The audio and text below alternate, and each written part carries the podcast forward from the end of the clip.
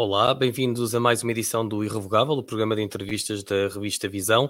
O meu nome é João Amaral Santos e esta, nesta edição temos como nosso convidado António Nunes, presidente da Liga dos Bombeiros Portugueses, a quem dou desde já eh, as boas-vindas ao nosso programa.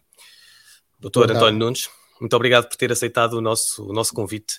Uh, uma pequena nota biográfica: António Nunes tem 68 anos, é licenciado em Economia, presidente da Liga dos Bombeiros Portugueses desde 30 de outubro de 2021, portanto, quase a cumprir um ano deste, deste mandato. Uh, chega a este desafio depois de ter sido inspetor uh, superior de bombeiros, presidente do Serviço Nacional de Proteção Civil, inspetor da ASAI diretor-geral de, de Aviação e, mais recentemente, presidente do Observatório de Segurança, Crime Organizado e Terrorismo, o, o OSCOT. Um, está, está quase a cumprir um ano uh, desde que foi eleito como presidente dos, da Liga dos Bombeiros Portugueses.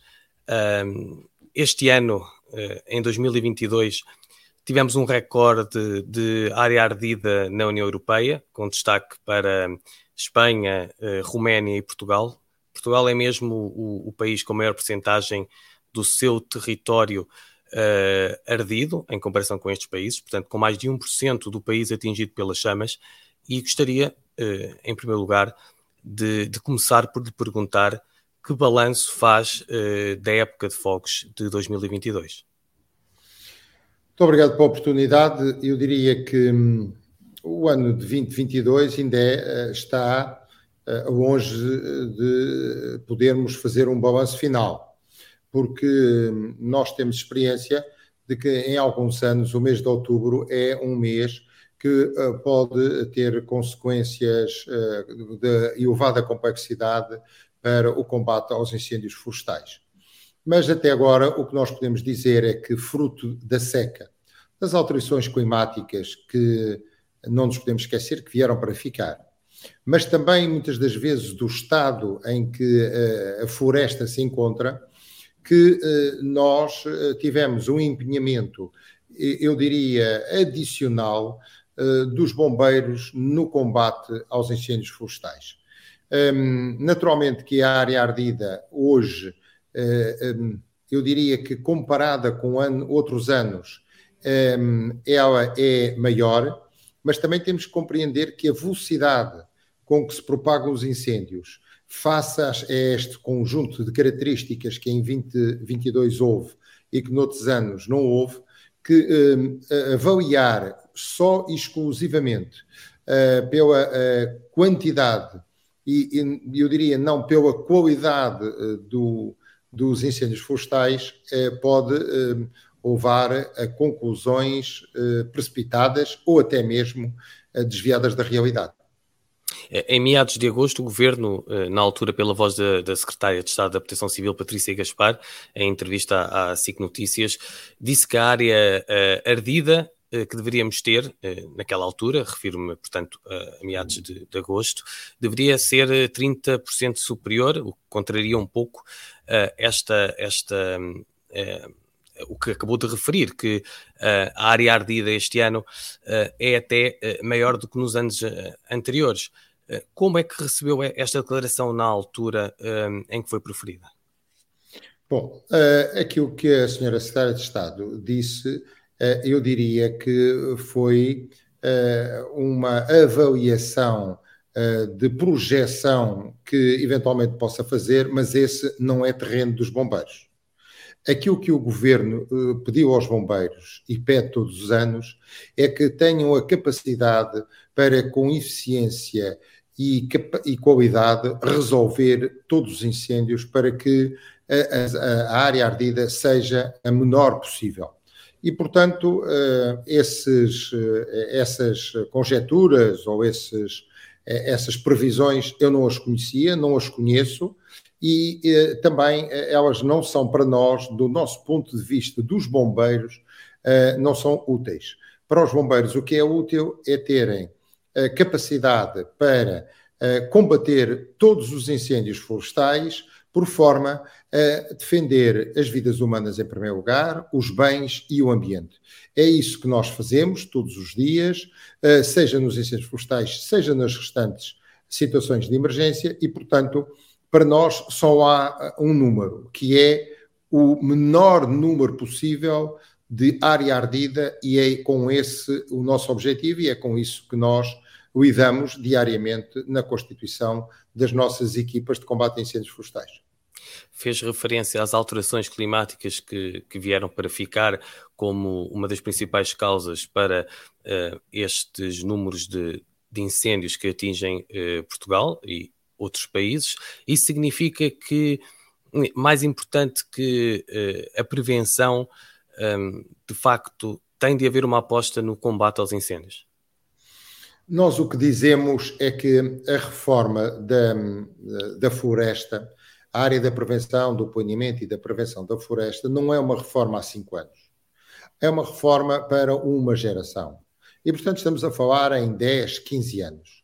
E no intervalo uh, entre aquilo que foi decidido em 2017, face às circunstâncias excepcionais vividas na, no ano, uh, foi uh, decidido um conjunto de matérias que eh, provavelmente no futuro darão o, os resultados eh, esperados. Mas não são resultados de um ano ou de cinco anos. E, portanto, neste intervalo, enquanto não se atinge a maturidade desse projeto, nós temos que continuar a investir no combate. E investir no combate porquê? Porque eh, se nós não investirmos adequadamente em mais meios, em eh, melhores qualificações, em disponibilidade de recursos humanos, nós corremos o risco de perder este caminho, porque quando lá chegarmos, uh, aquilo que são uh, uh, a expectativa de áreas ardidas ser superior àquilo que pode ser admitido em termos até ambientais. Não nos esqueçamos também do ambiente. E por isso o que nós temos vindo a dizer é a, a prevenção tem que continuar. Uh, naturalmente que todos os projetos envolvidos nessa área têm que atingir a sua maturidade. E até lá vamos apostar nos bombeiros, vamos dar melhor organização aos bombeiros, como? Através do seu Comando Nacional de Bombeiros. Vamos uh, dar mais meios, isto é, atribuir às corporações de bombeiros que estão uh, como primeiro ataque, ataque inicial, em locais de elevado risco de incêndio florestal melhores meios para que uh, os incêndios não uh, progridam para além daquilo que é, um, digamos, a, a, hora de ouro, que a hora e meia, neste caso, 90 minutos, e, portanto, tudo nós devemos fazer para que o ataque seja inicial, seja um ataque muito musculado, para que as áreas sejam as menores possíveis e não haja grandes incêndios. Com isso, nós estamos a contribuir para o projeto a longo prazo e estamos fundamentalmente a contribuir para um melhor ambiente. E é isso que nós vimos a defender. E, portanto, o que nós achamos é que muitas das vezes, com a, tónica assente exclusivamente ou muito com um pendor muito grande no, na prevenção, esqueceu-se que durante 5 anos, 10 anos, 15 anos, nós vamos ter que continuar a investir, a voltar das verbas, em viaturas, em meios, em organização, em gestão, em comunicações, em formação e ao final deste tempo, então nós vamos fazer o reequilíbrio. E provavelmente, quando estivermos a falar um, 30 anos, nós já não teremos então uma inversão completa entre aquilo que é uh, o investimento da manutenção da prevenção que foi feita até lá e do combate. Uh, e vão haver uh, num futuro a curto prazo estão, estão previstas haver alterações, mas um, gostava só de fazer uh, uma referência também a 2017. Já, já, já aqui falou desse ano trágico hum, em relação aos incêndios em Portugal. Uh, Passaram-se cinco anos. Que lições é que ainda não, não aprendemos? neste momento, podemos dizer que o sistema que temos atualmente apesar de, desse exemplo que tivemos e de já terem passado cinco anos, uh, ainda não se adequou à realidade? Eu vou dar, em primeiro lugar, três bons exemplos, uh, talvez nos balize melhor para percebermos uh, qual é a posição da Liga dos Bombeiros Portugueses sobre esta matéria. Onde é que nós evoluímos muito e aprendemos muito? É na sensibilização das populações. O programa Aldeias Segura é um programa fundamental para garantirmos a segurança e a resiliência das nossas populações. É um programa de sucesso que até deve eh, ter um investimento maior, quer em tempo, quer financeiro.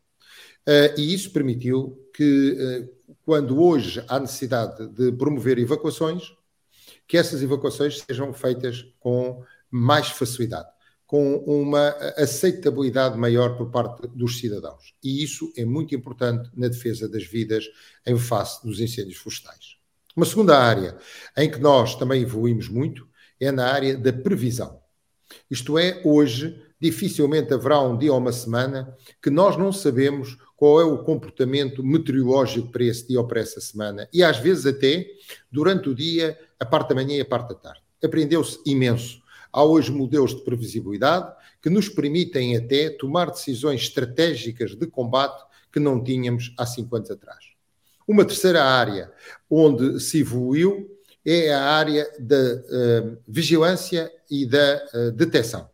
Uh, a cargo da Guarda Nacional Republicana, que tem feito um papel extraordinário e hoje nós, quer com câmaras de videovigilância, com as torres de vigia, com os patrulhamentos, com o, o reforço dos patrulhamentos, nós hoje melhoramos muito esta iniciativa que é preciso ter todos os anos no sentido de conseguirmos fazer uma detecção precoce dos incêndios florestais, acrescido com outros meios tecnológicos muito mais avançados, como seja os voos da Força Aérea para a detecção de ignições através de equipamentos especiais. Portanto, eu diria que estas são três áreas que nós podemos hoje afirmar que estão bem.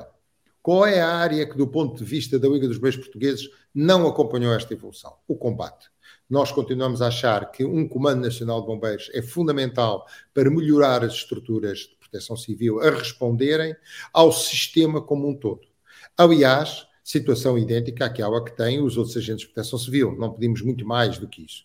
E, portanto, entendemos que o modelo fica melhor, fica mais robusto, fica com maior capacidade de resposta se nós tivermos um Comando Nacional de Bombeiros, organizado ao nível nacional, regional, uh, distrital uh, setorial ou de zonas operacionais, e com isso nós conseguimos melhorar a nossa doutrina, a nossa capacidade de intervenção e as nossas decisões, quer ao nível estratégico, quer ao nível operacional, quer ao nível tático, quer ao nível da manobra.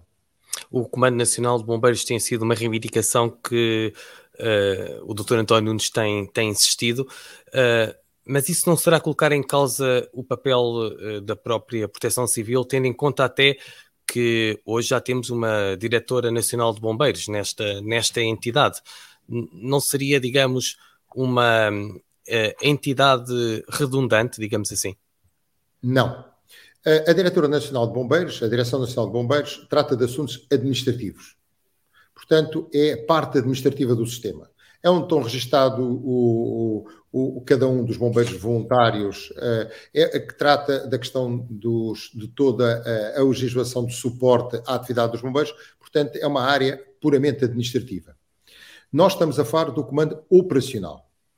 E aí a Proteção Civil, no nosso ponto de vista, até fica com um, uma, um, um, uma, um papel mais uh, uh, mais de, de, maior responsabilidade e de maior consistência.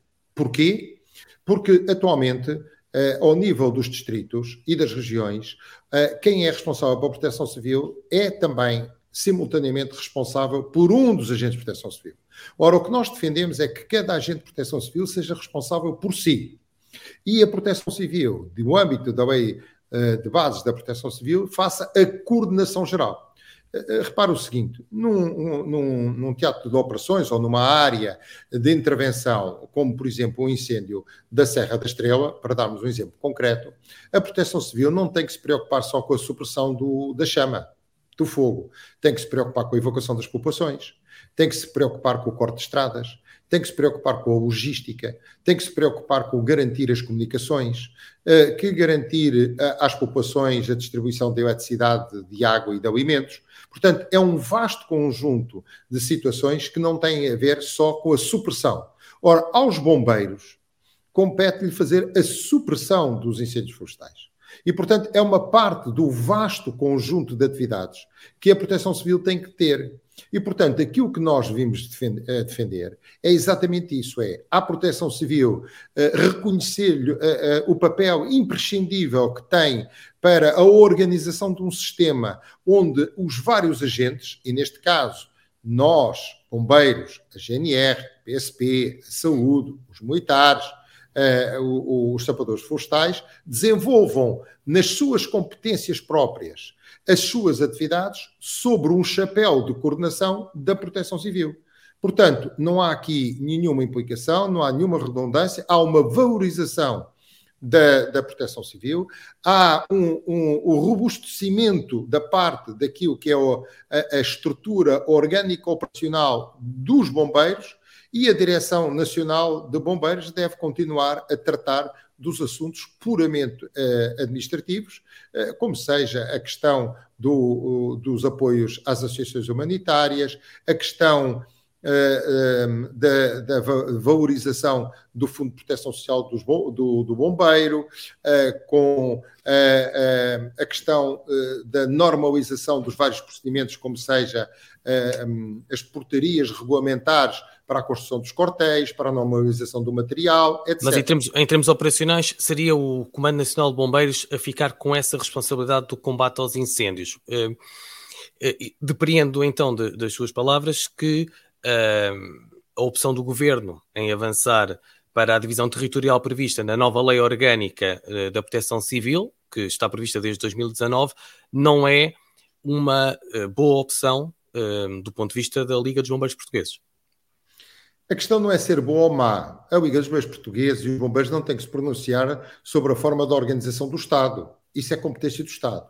O que nós temos vindo a dizer é que a passagem da organização distrital que hoje os bombeiros têm para uma qualquer subdivisão uh, que uh, altere substantivamente uh, aquilo que é a realidade da conjugação da atividade dos bombeiros é, do nosso ponto de vista, uh, necessário ser acautelada. É por isso, eu diria que um risco. E nós, na área da segurança, não queremos uh, ter, uh, eu diria, a experimentação. Repare no seguinte: quando nós temos atualmente distritos com 12 corpos de bombeiros, que estão habituados a trabalhar entre eles, e vamos passar para uma sub, uma, uma sub uma subunidade territorial, que é o Comando Subregional da Proteção Civil, onde ficarão só seis corpos de bombeiros. Isto é preciso fazer com alguma atenção, com algum planeamento e com algum diálogo com todos aqueles que estão envolvidos nisso. Eu não diria que isso uh, não possa ser feito. O que nós dizemos é que os bombeiros não estão, ao momento de hoje, preparados para poder fazer esse salto essa mudança brusca em um mês ou em dois meses. Isso não se pode fazer. Portanto, aquilo que nós temos vindo a dizer que a primeira, a, a, a primeira, digamos, o primeiro passo que nós devíamos dar era a discussão de um Comando Nacional de Bombeiros, com as suas estruturas. Depois disto estar organizado, nós temos que olhar para o sistema de proteção civil e dizer assim: como é que nós nos podemos adaptar? e até pode ser feita em fases transitórias, que não seja de um momento para o outro. Isto é, isto não é chegar a um determinado momento e desligar o interruptor da luz e voltar a ligar o interruptor da luz e está tudo bem. Nos sítios estarão bem, como é evidente, noutros poderão não estar. Ora, como a responsabilidade operacional pelo socorro às populações recai no comandante do Corpo de Bombeiros, nós temos algumas dúvidas que isso tudo esteja acautelado e nós não queremos outro caso como o comandante Augusto Arnaud. E é por isso é que nós temos feito alguma resistência, não à organização da proteção civil, que não discutimos sequer, mas à passagem de adaptação dos nossos corpos bombeiros para essa nova realidade.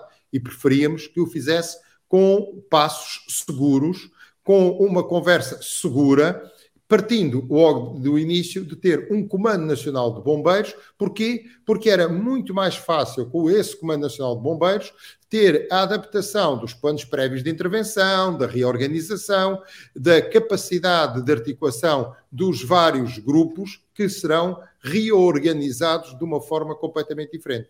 É isso que nós temos vindo a dizer. E nós sentimos, até nas palavras da senhora Secretária de Estado, o, hoje, salvo erro, um, numa, numa, num órgão de comunicação social, a dizer que está disponível para conversar connosco. Ora, nós mostramos desde a primeira hora a nossa disponibilidade para conversar com o Governo, com o Ministério da Administração Interna, com a Autoridade Nacional de Emergência e Proteção Civil, no sentido de encontrar um caminho conjunto para que isso ocorra. A questão de, um, de um dia para o outro, colocar subdivisões artificiais naquilo que tem vindo a ser a organização tradicional dos bombeiros, a nós deixa-nos preocupados, porque se ocorrer alguma situação um, anormal, a probabilidade do comandante do Corpo de Bombeiros ser responsabilizado é muito elevada.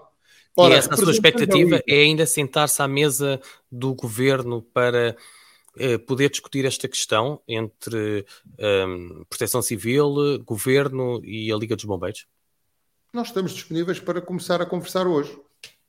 Nós já apresentámos um projeto ao MAI sobre o que é que. um projeto de base para, para, para conversarmos sobre um, um comando uh, nacional de, de, bombeiros. Portanto, uh, nós não temos um, um, um projeto fechado, nós temos um projeto aberto. Sabemos que há dificuldades, temos consciência disso. Nós fizemos uma análise SWOT sobre essa questão. Tem pontos fortes e pontos fracos tem ameaças e oportunidades. Nós somos conscientes daquilo que fazemos.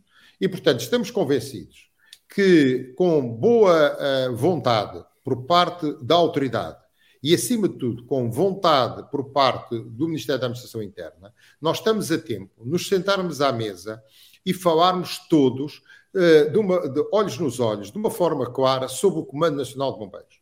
E vamos depois dessa ronda de conversas ver em que medida é que pode ser acolhido o nosso projeto ou que há projetos alternativos. Eh, não vamos para uma mesa de negociações a dizer que nós ou queremos isto ou nada. Nós apresentamos um projeto. Agora, a, questão que, a senhora Cidade de Estado disse foi exatamente que não era o tempo oportuno. Bom, pode não ser o tempo oportuno e aceitamos que seja assim.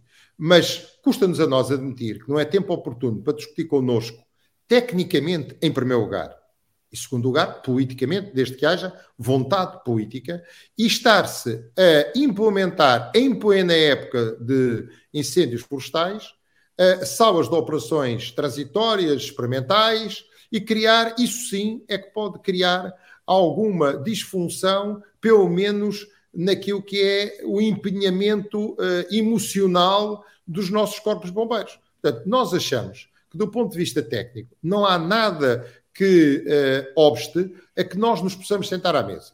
Quanto à decisão política final, essa sim deve aguardar o seu tempo, que acaba a época. Entretanto, nós temos tanta coisa para conversar sobre o Comando Nacional que uh, nós estaremos disponíveis para trabalhar a partir de hoje, se for esse o entendimento do governo, por nós, não há nenhum problema, porque há um momento técnico que tem que ser discutido e depois uma decisão política que tem que ser tomada. Mas o que me está a dizer é que uma decisão que possa, do seu ponto de vista, dificultar uh, o papel dos bombeiros no palco de operações pode, eventualmente, prejudicar aquilo que será no futuro o combate aos incêndios.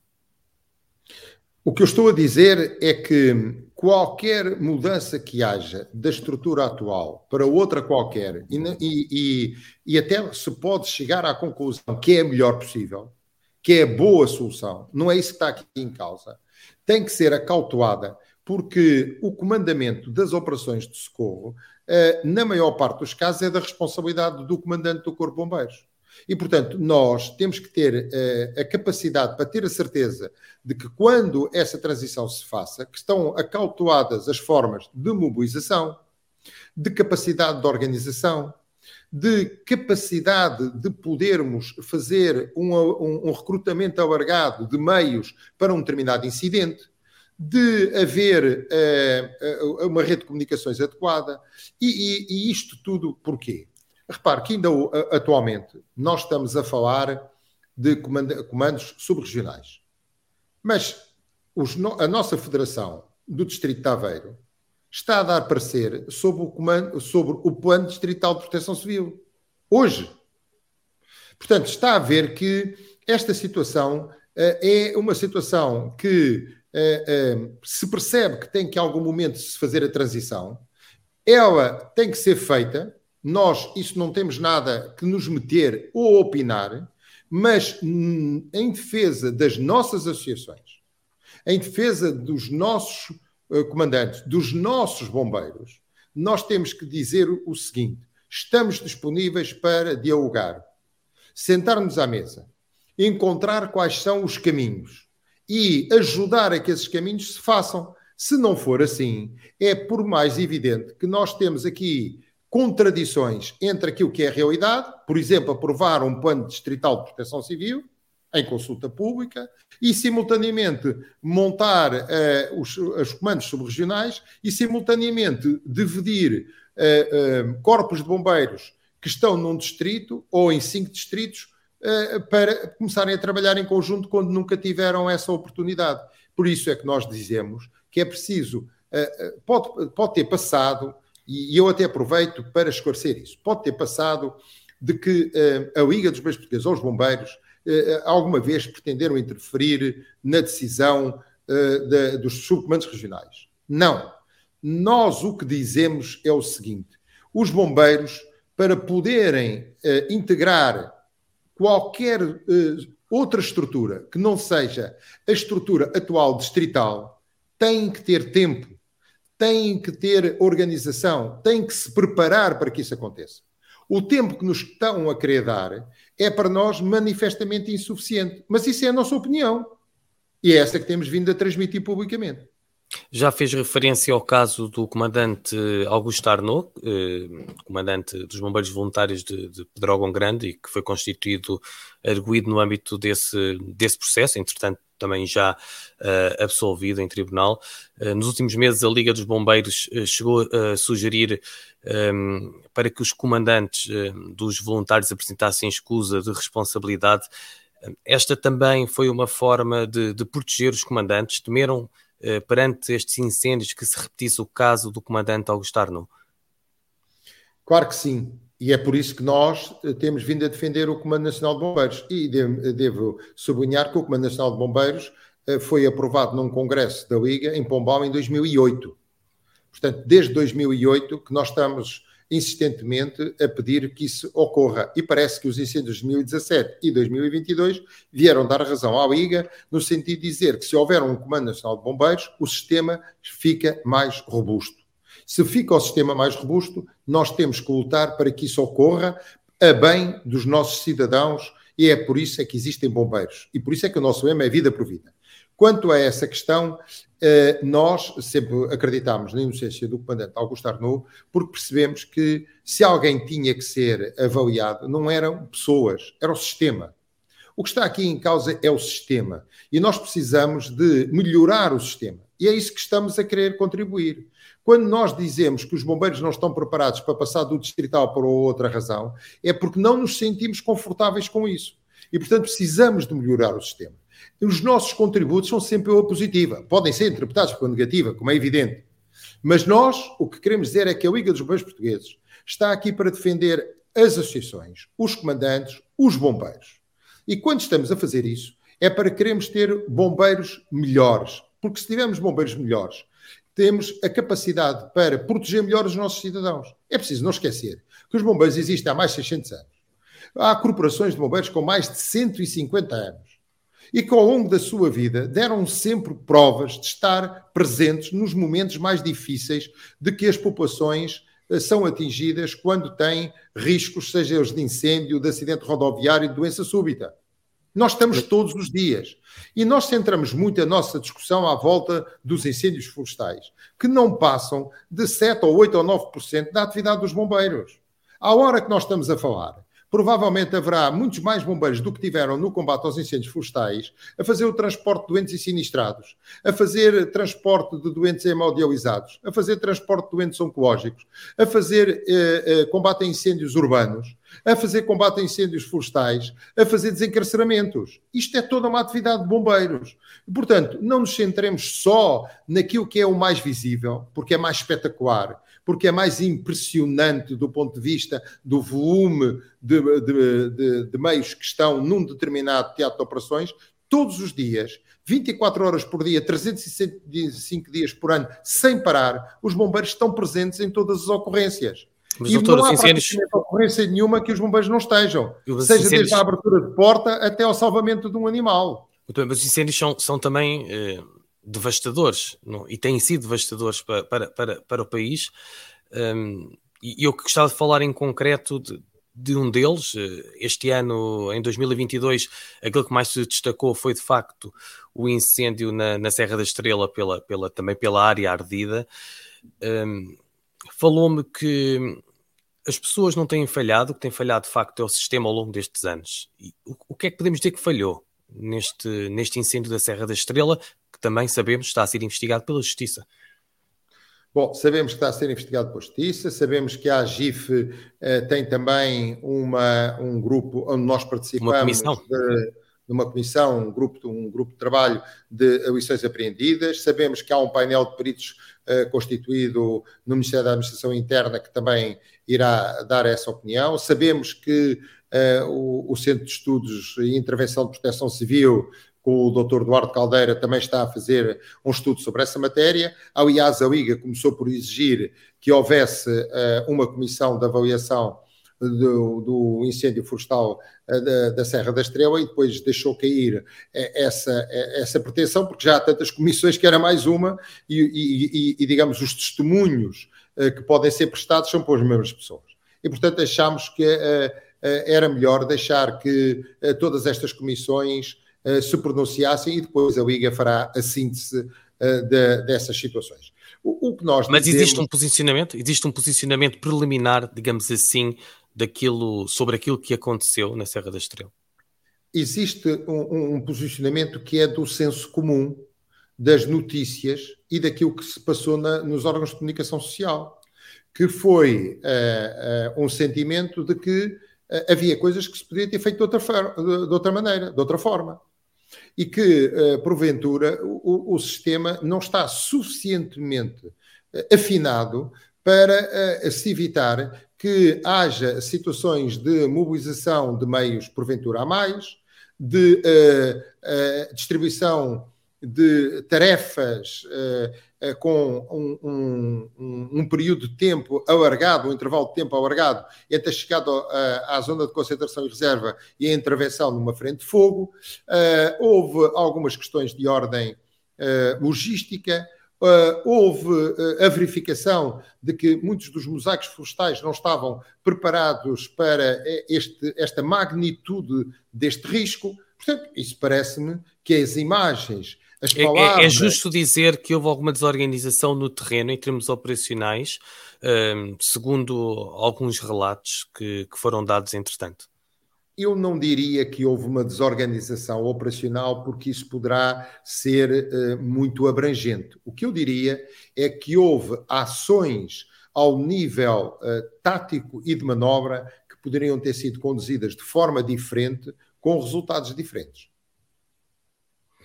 Falou-me de várias comissões, uh, várias entidades que estão a avaliar aquilo que, que aconteceu na Serra da Estrela e como é que um, se desenvolveu a posterior o combate uh, às chamas naquele local. Uh, as primeiras conclusões do grupo de peritos uh, constituído pelo Ministério da Administração Interna para analisar o que correu mal devem ser apresentadas em meados de, de, outubro. A coordenar esta comissão está Tiago Oliveira, o presidente da, da Agência para a Gestão Integrada de Fogos Rurais, que é uma estrutura na dependência do, do Primeiro-Ministro. Esta escolha está a ser contestada por eh, algumas entidades considerarem que pode haver o risco de não um, haver um estudo ou uma conclusão independente hum, daquilo que aconteceu qual é a sua posição como presidente da Liga dos Bombeiros Portugueses? A Liga dos Bombeiros Portugueses hum, não tem muito a dizer sobre essa matéria, mas tem um princípio geral. É que a AGIF é um dos elementos do elo que tem que ser avaliado nas lições aprendidas. Não sei se me parece bem que alguém que também tem que ser avaliado, porque também contribui para aquilo de bom e de mau que aconteceu, esteja a fazer essa sua autoavaliação. Nós achamos que. Pode estar a julgar ser... em causa própria, nesse, do seu ponto de vista? Por muito independente que uh, o doutor, o engenheiro Tiago Oliveira seja, uh, nós sabemos que uh, há sempre aquela tendência, pelo menos, de conhecer os resultados antes dos outros. a Liga dos Bombeiros Portugueses, para esta comissão, penso que escolheu em primeiro lugar, como seu representante, eh, Joaquim Leitão, que em 2017 era. Eh, liderava a proteção civil. Na altura dos incêndios de 2017, a Liga dos Bombeiros Portugueses ehm, responsabilizou de alguma forma o seu antecessor, ehm, responsabilizou a proteção civil eh, por aquilo que foram os erros cometidos.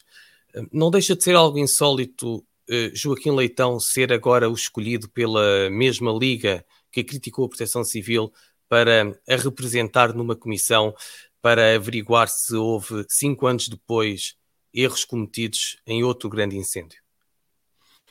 Uh, o, o, o, coronel Joaquim Leitão não foi nem primeiro nem segundo. A Liga indicou três nomes: o coronel Joaquim Leitão, o comandante António Cruz e o engenheiro uh, Tiago Marinho. Foram três pessoas que indicámos, eh, não por terem no passado desempenhado eh, qualquer cargo importante ou menos importante, eh, mas foi pelo seu conhecimento das matérias. E das matérias, quer do ponto de vista da operação, quer do ponto de vista do comportamento do fogo, quer do ponto de vista da organização.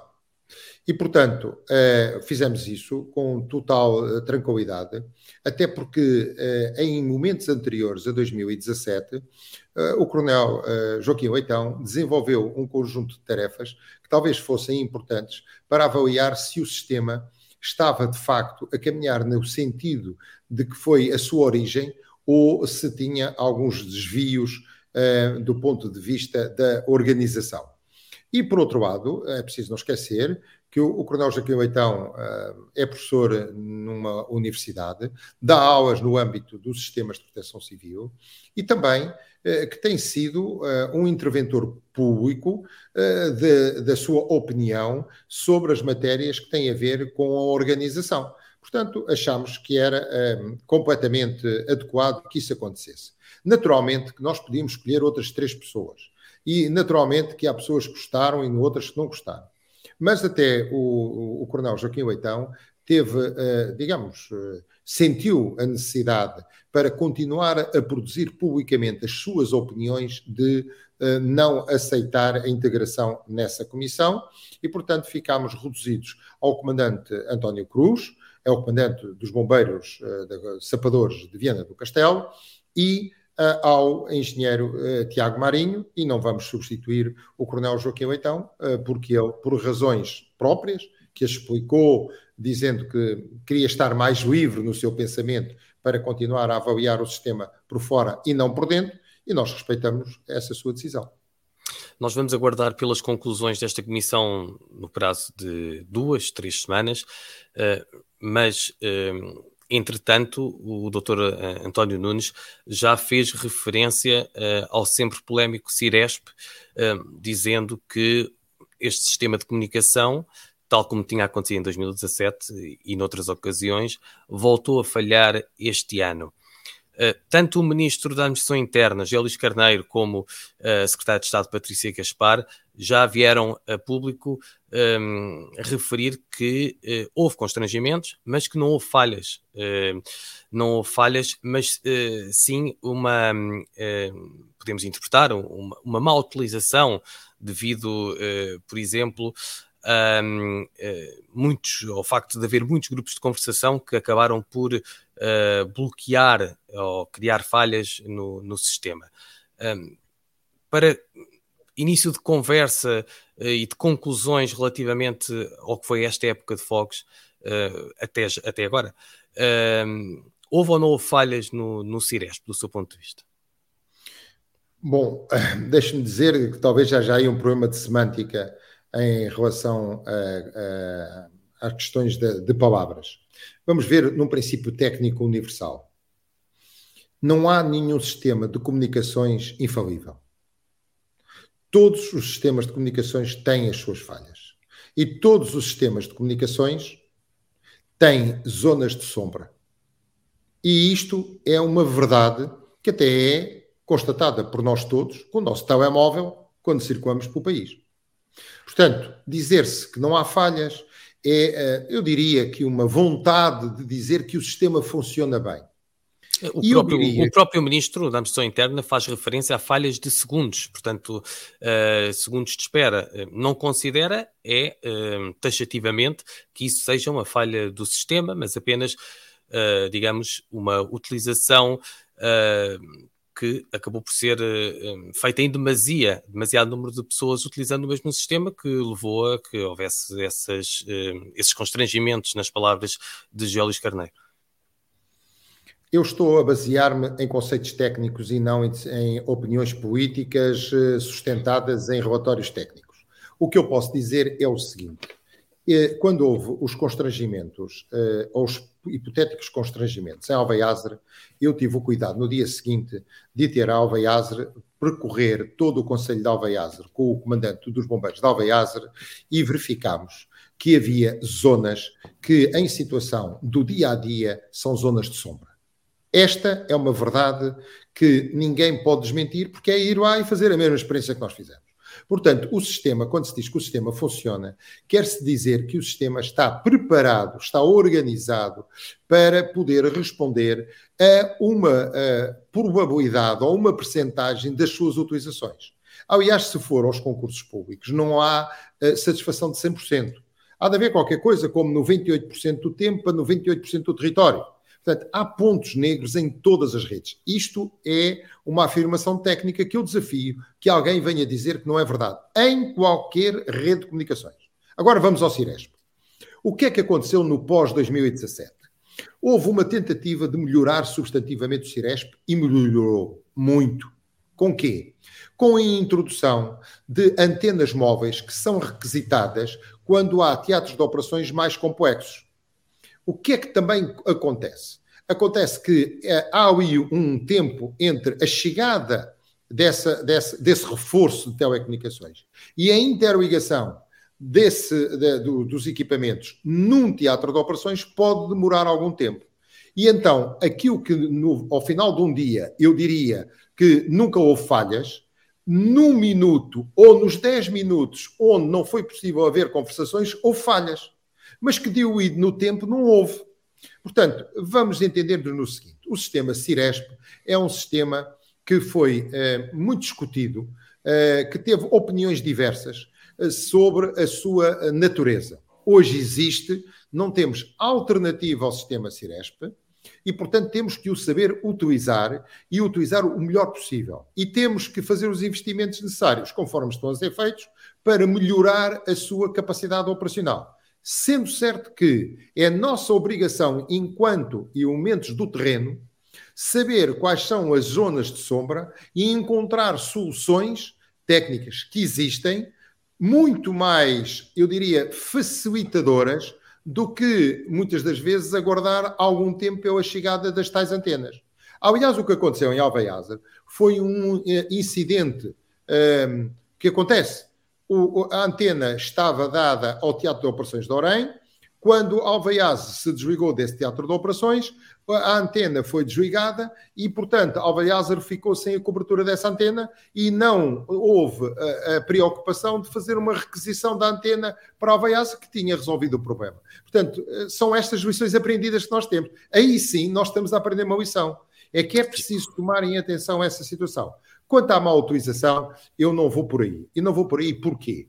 Porque hum, a má utilização uh, tinha que se refletir no dia a dia.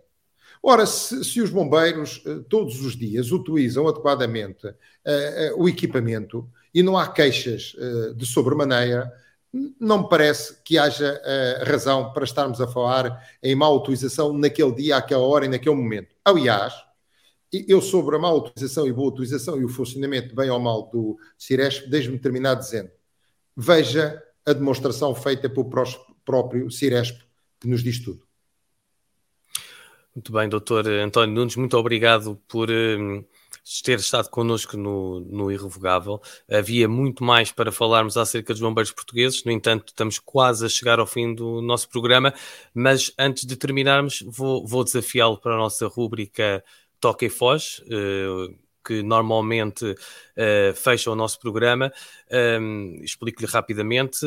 Um, consiste em eu dizer uma palavra e desafiar o, o doutor a, a dizer a primeira palavra ou expressão que lhe ocorrer. Podemos começar? Claro. Muito bem. Governo.